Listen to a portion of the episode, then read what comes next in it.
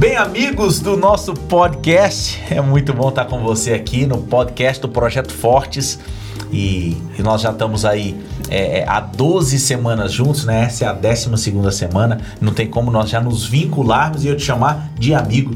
Amigo, primeiramente de Deus e amigo nosso. Certo ou errado, pastor Douglas Cruzeirense amado? Certo, meu amigo, certo. E é uma alegria para nós, né? Uma satisfação a gente estar juntos aí. Pastor Emerson também. E parte do Cruzeiro aí, ore por nós. Ah, vamos orar, vamos orar. É, eu acho feio ficar expondo as pessoas em Sim, público, verdade, mas, dúvida, mas fazer o quê, né? Vamos fazer o quê? Vamos orar por ele? Vamos, vamos. Já que nós expusemos ele em público. Você ora, pastor Emerson? Ora sim. Então, ora. Obrigado, Pai, por mais esse encontro que nós poderemos ter e vamos ter pela tua graça e pela tua misericórdia. Amém. Que o Senhor nos abençoe uh, na compreensão da tua palavra em nome de Jesus. Amém. Amém. Amém, Pai. Lição dessa semana, lição 12, ela ela talvez extrapole, né? Nós já falamos de sexo pré-marital, nós já falamos de sexo no casamento, até mesmo já falo, discutimos sexo fora do casamento e que não é plano de Deus. E agora a lição ela fala sobre sexo além ou além da sexualidade que, que isso quer dizer, meu amigo? Explique para mim aí, doutor Douglas. Nada. É, a, a, a, Bíblia ela traz um, uma figura de linguagem, aliás, várias figuras de linguagem. Deus, Deus gosta muito disso, né? De usar ali emblemas da vida cotidiana para falar de coisas espirituais profundas. E olha que interessante, né? É, quando quando Deus vai falar do relacionamento dele para com seu povo, para com o ser humano, a figura de linguagem que ele usa é do casamento, é a do sexo, é da intimidade, né? Uau. Porque é esse tipo de relacionamento que ele quer ter. O casamento é o relacionamento mais íntimo que um ser humano vai ter né, de, de proximidade, de companheirismo, de cumplicidade, de intimidade mesmo, propriamente dito. Literalmente dois em um só. Dois em um só. Uau. E aí, é, quando Deus vai falar do tipo de relacionamento que ele quer ter com o ser humano, como ele deseja se revelar e se relacionar conosco, ele usa essa figura de linguagem. Então a gente vê o tamanho da importância, a santidade do sagrado matrimônio, né? Uau. E como o mundo hoje, quando a gente fala mundo, nós estamos falando pessoas que não estão de acordo com o conceito bíblico, né? Como eles querem desestruturar isso, né? Porque parece que o casamento é um negócio tão banalizado, né? A gente já discutiu isso, e aí não. Deus ele usa como exemplo o povo de Israel e ele, né? E aí tem um termo bíblico aí, eu não sou o, o do, do, hebraico, pastor Emes, que termo é esse que traz a lição de domingo, aonde Deus é chamado é, é, em um termo bíblico, é um nome de Deus, uma, qual, qual que é o nome? Yahweh. Yahweh. O que que, o que que isso tem a ver, pastor Emerson? O Yahweh com o povo de Israel e agora esse casamento, e parece que nesse casamento algo não deu certo, né? É, o, o Yahweh era o tetragrama, né? Que era impronunciável, né? O respeito era tão absurdo com, com o nome de Deus que um judeu, um israelita, ele, ele não é, ele se abstinha de, de, de, tentar colocar um nome, tentar falar o nome de Deus, né? É, mas esse respeito era parece que uma coisa, com o passar do tempo, um respeito que ficou apenas ao nome e que no, no, seu procedimento me parece que realmente Israel perdeu a sua referência, né? Perdeu a, a, a, o caminho de fato do, de reverenciar a Deus, de respeitar a Deus. No casamento precisa haver respeito, sem dúvida nenhuma, né? Precisa haver o compromisso, precisa haver a fidelidade, né? De, de uma única pessoa com uma outra pessoa. É, e, e, e em relação a esse relacionamento de Israel com Deus, isso não estava acontecendo mais porque a idolatria estava fazendo parte ali do, do, processo de vida do israelita, né?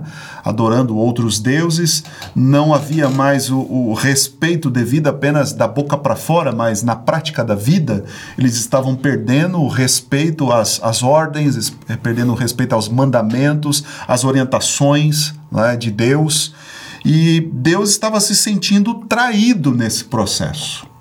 E eu acho que quem já foi traído dentro de um relacionamento consegue entender melhor, mais profundamente o sentimento que Deus estava tendo com o povo de Israel. Era, era um tipo de adultério, né? Essas idolatrias, essas, essas muitas vezes é, aberrações que eram trazidas para dentro do povo de Israel e a aplicação bíblica ela traz totalmente contrário. Mesmo assim, e aí Deus usa aí é, uma história bíblica que rapaz mexe Fantástica, com a né? gente, né? A história de mexe Oséias. com a gente, que é a história de quem? Oséias. Oséias. Já que você falou, já fala sobre Oséias. E, cara, é, é um negócio assim, você olha, é realmente... Surreal. É, surreal.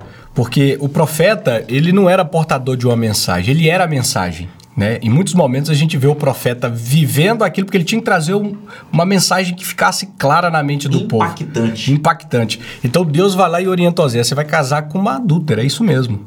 Imagina que missão difícil ser um profeta naqueles tempos. Você vai casar com uma adúltera, você vai amá-la, a você vai palavra é prostituta, né? isso, é uma Prostituta. prostituta, é. Você vai casar com ela, você vai amar ela e, e- e- você vai mostrar para o povo o que eu desejo fazer com eles, porque o povo de Israel sempre me abandonou, se vendeu idolatria e Deus sempre foi né, à procura do povo. E aí Oséias vai nessa odisseia. O livro todo fala sobre isso, né? Ela trai ou abandona, ele vai atrás, busca, perdoa.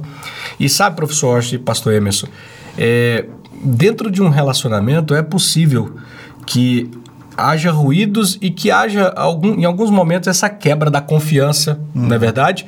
Que situações como essas aconteçam, infelizmente. Estamos num mundo de pecado e coisas desse tipo acontecem. E aí a pessoa ela tem, ela tem assim uma decisão muito particular. Há aqueles que não querem mais seguir com aquele casamento. Não é o ideal de Deus, mas a pessoa tem total direito de fazer essa escolha. Mas há aqueles que desejam ainda restaurar. E isso é muito lindo, porque é um nível assim de, de santidade, de cristianismo muito grande. E a história de Oséias nos ensina que, assim como Deus ministrou o perdão para nós, porque o que nós fizemos foi exatamente o, o que Gomer, né, salvo me engano o nome dela, fez. A gente se prostituiu, a gente traiu e trai a todo tempo. Isso que eu ia dizer. Fizemos, não, fazemos. Fazemos isso a todo Fazemos. tempo. E Deus insiste, investe em nós, nos busca, nos restaura, nos redime. Então, é, quando a pessoa opta por perdoar, ela tem que entender que isso tem um preço a ser pago. Aham. Né? Isso tem que ficar muito claro. Alto, inclusive. Muito alto. Eu escolhi perdoar, eu vou pagar um preço muito alto. Agora, se eu escolhi perdoar, passado tem que ficar no passado. É, é preciso colocar uma pedra naquilo e recomeçar. É claro, a confiança é algo construído com o tempo, não é uma coisa que nasce da noite para o dia. E uma confiança abalada é pior do que você se relacionar com alguém que você não conhece. Porque você está propenso a criar um relacionamento e adquirir confiança. Já com alguém que já abalou a confiança, você sempre vai ter um pé atrás. Mas é um preço alto a ser pago. Aqueles que, que escolhem perdoar precisam entender, orar muito e ter consciência que a partir daquele momento ele vai precisar lidar com aquilo o resto da vida. É, é, é, é humano isso, esse perdão? Porque eu vejo Osés e eu penso, rapaz, Osés era um homem de Deus mesmo, porque ele perdoava. Isso é humano, pastor Emerson? Deixa eu falar um pouquinho sobre esse conceito de perdão na Bíblia. Lá. Porque para muita gente, perdoar é esquecer. Esquecer. Poxa, mas se, se perdoar é esquecer, então Deus tem que fazer uma, uma, uma espécie de uma. Lembra daquele aparelhinho do, do- do- dos homens de preto? Isso, MIB. Quando o Só- MIB tchum, Esquecia. acabou, a, a- já foi embora a memória, a memória. Isso. Deus não faz assim, Deus não trabalha dessa forma. Deus nos criou com memória. É, e a memória ela é essencial para a vida. Imagina, por exemplo, eu já não me lembrar mais do seu nome, eu não saber quem você é, no- dentro de um casamento, você não saber mais quem é seu cônjuge, você não saber o seu endereço. Não é? Alzheimer de Deus. Então, É não, não, Alzheimer de não, Deus. não existe realmente. eh, O conceito bíblico não é esse. O conceito bíblico é realmente você se lembrar do que aconteceu, mas aquilo não impedir de você continuar o seu relacionamento e amando a pessoa. É, não, é, não é algo humano. Não, né? Não, não é algo humano. Isso, isso é sobrenatural. Perdoar uma pessoa que nos fere é algo sobrenatural. É, o desejo nosso é o de- desejo de vingança. É né? Se alguém nos fez mal, então eu quero retribuir a mesma altura, a mesma moeda. É, mas da parte de Deus a gente vê é, um Deus que deseja a reconciliação, um Deus que nos quer capacitar com, com o perdão. Perdão não é esquecer, mas é, é como, por exemplo, uma cicatriz de infância. Você olha para ela e você talvez se lembre qual foi o momento que aquilo aconteceu e como é que aquilo aconteceu, os, que doeu. os fatos e que doeu pra caramba e tal, né? Então você se lembra de todos os fatos. Mas apesar de, de você ter o sinal ali, você aperta, aperta, aperta, aquilo não dói mais. Isso é perdão, né? Então, apesar de Cicatrizou. cicatrizou e a pessoa não, não. Deus pode nos dar essa capacidade. Né? De, de fato conviver com a pessoa é, que de repente não foi fiel e aquilo não doer mais, aquela informação, aquela lembrança não nos doer mais. E por isso que eu digo, a, a, a visão, a visão bíblica é, é se, se isso aconteceu no seu relacionamento, é, em oração, através ah, da busca, eu diria, dos dois, porque precisa haver a busca dos dois para uma mudança de vida, não é? Porque mudança de vida, é, o o arrependimento, ah, isso eu tenho falado nos meus aconselhamentos. Ah, é, arrependimento não é uma pessoa que esperneia e chora quando percebe que fez errado pedindo perdão. Isso, isso não é arrependimento. Isso é remorso. Arrependimento é mudança de comportamento, é mudança de hábito. Entende? Então, se você quer saber se uma pessoa realmente está arrependida, você tem que ver se ela mudou de vida, se ela mudou o seu comportamento. Então, quando ambos, quando um casal ele decide, ah, vamos tentar reconstruir novamente, precisa haver mudança de comportamento. Ambos eh, buscarem a Deus e pedirem para que Deus os capacite a conviverem juntos, a perdoarem, e eu acho que os filhos de Deus nunca deveriam se separar numa possível situação dessa, sem antes, com Deus, tentar a reconciliação. Absolutamente, eu acho que não deveriam. E em Deus, né? Porque assim. Em Deus. Em Deus. Sim. Porque o choque emocional, eu fiz uma anotação aqui nas minhas. Nos meus manuscritos originais aqui, pastor Douglas, o choque mental. E parece em grego mesmo. Parece viu? grego. É, um manuscrito parece. original que somente o gênio consegue entender. É, parece. Eu já não tô entendendo mais nada aqui, eu já não tô entendendo mais nada. O choque é muito forte, né? E, e, e aí eu penso, meu, buscar forças aonde? Porque o ser humano, parece que a gente pensa que tem força, mas chega uma hora que bate, né? No, bateu aqui no teto. Tem uma, tem uma Tem limitação. uma limitação, né? E agora? E aí você pode convidar o profissional que quer, você pode buscar. O desgaste, O ele, desgaste- ele foi muito além, né? É só em Deus, né? Exato, e assim, não compensa é, é, seguir com uma relação onde a parte ofendida vai ficar lembrando a parte ofensora a vida inteira o que ela fez, né? Porque causa uma Não é relação... viver. Não é viver, causa uma, uma relação de aprisionamento, né? Há ali um aprisionamento sentimental, né? Toda vez que o, que o, o pecado é jogado, vamos usar uma expressão mais coloquial, jogado na cara da pessoa, né? Ah, você fez isso, você é assim, né? É, é melhor que deixe ir, é melhor que termine a relação, é, é menos nocivo, né? Porque o mal já foi feito ali. E, e só Deus pode restaurar. Por isso que eu concordo com a questão de ser sobrenatural, porque é um milagre de fato. Pastor Douglas, você utilizou uma, uma palavra, até queria voltar um pouquinho aqui no que você, eh, na expressão que você utilizou, que após a, a infidelidade, a parte inocente, ela, ela tem um direito.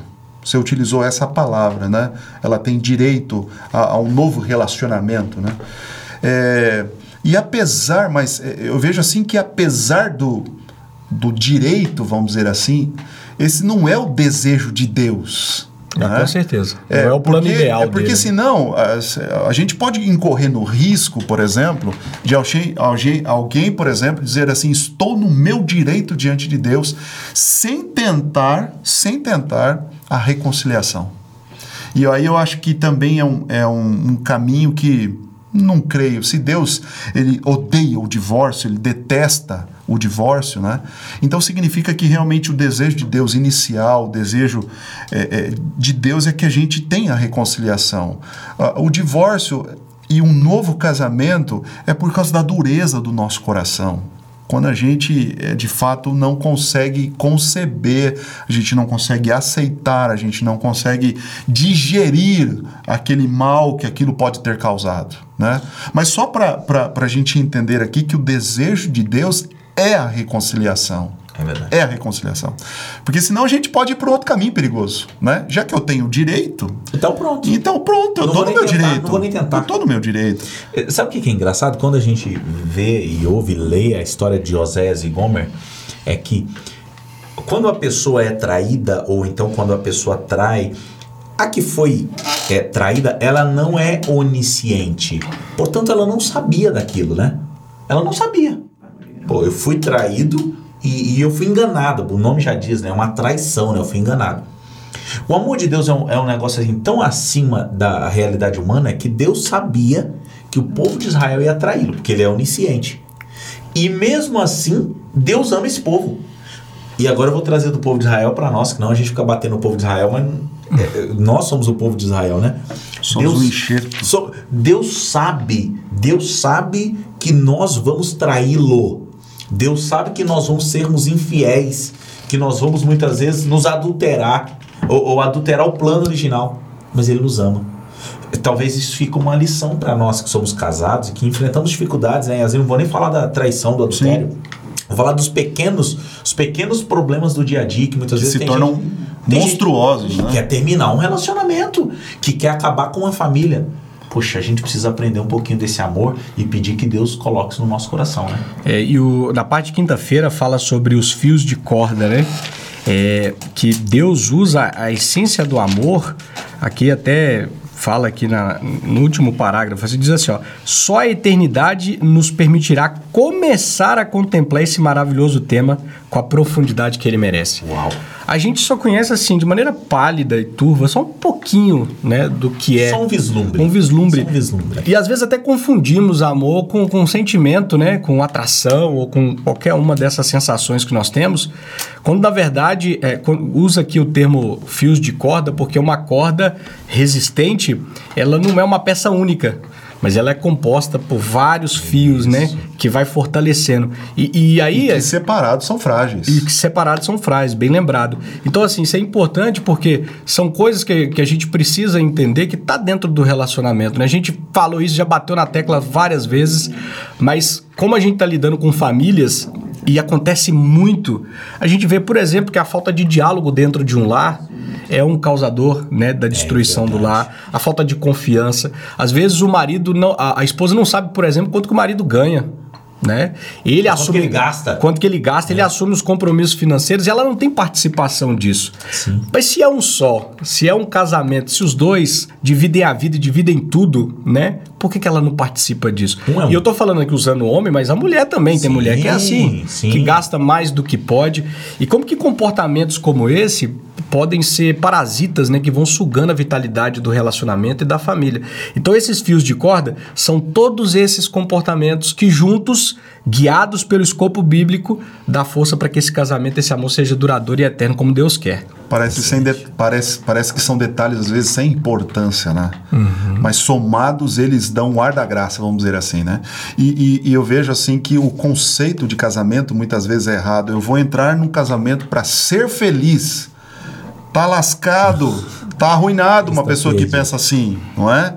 Não, eu vou entrar num casamento para fazer o outro feliz. Esse é o conceito correto a respeito de casamento. E, e engraçado, né, pastor? Porque quando eu faço uma pessoa feliz, é claro que eu também estou feliz. Porque você vê a Não felicidade é? no Poxa, rosto da outra pessoa. Legal, cara, quando você dá um presente pra uma pessoa e você vê que a pessoa ficou contente com aquilo, aquilo te alegra. Sim. E às vezes mais que você ganhar um, um próprio presente. Bom, é, o tempo é curto aqui, gente. Dá vontade de ficar, né? Dá vontade de ficar. E é claro que é, fica aqui o, o conceito de que esse além da sexualidade e, e- e além desse amor, né? Porque é, é um amor divino, né? Não é um amor que a gente acredita, esse amor humano. Quando eu penso em Osés e Gomer, quando eu penso no perdão de Deus para conosco, é um amor diferenciado e é só Deus para nos abençoar. Faz a oração para nós, meu amigo. Vamos orar. Querido Deus, que o Senhor restaure em nós esse amor puro e perfeito, Senhor. Um amor que só existe quando o Senhor está presente, quando o Senhor é o, o centro do relacionamento, o centro da família. Verdade. Que os altares, meu Pai, o seu altar, o altar da consagração da família, seja erguido em cada lar, em cada casa, Senhor. Que todos aqueles que estão nos ouvindo, nos assistindo, possam receber uma benção, essa bênção em sua vida e em sua família. É o que te pedimos por Cristo. Amém. Amém. Senhor Deus. Que Deus te abençoe. Nossa semana que vem chegamos na última lição e nós te aguardamos. Até lá.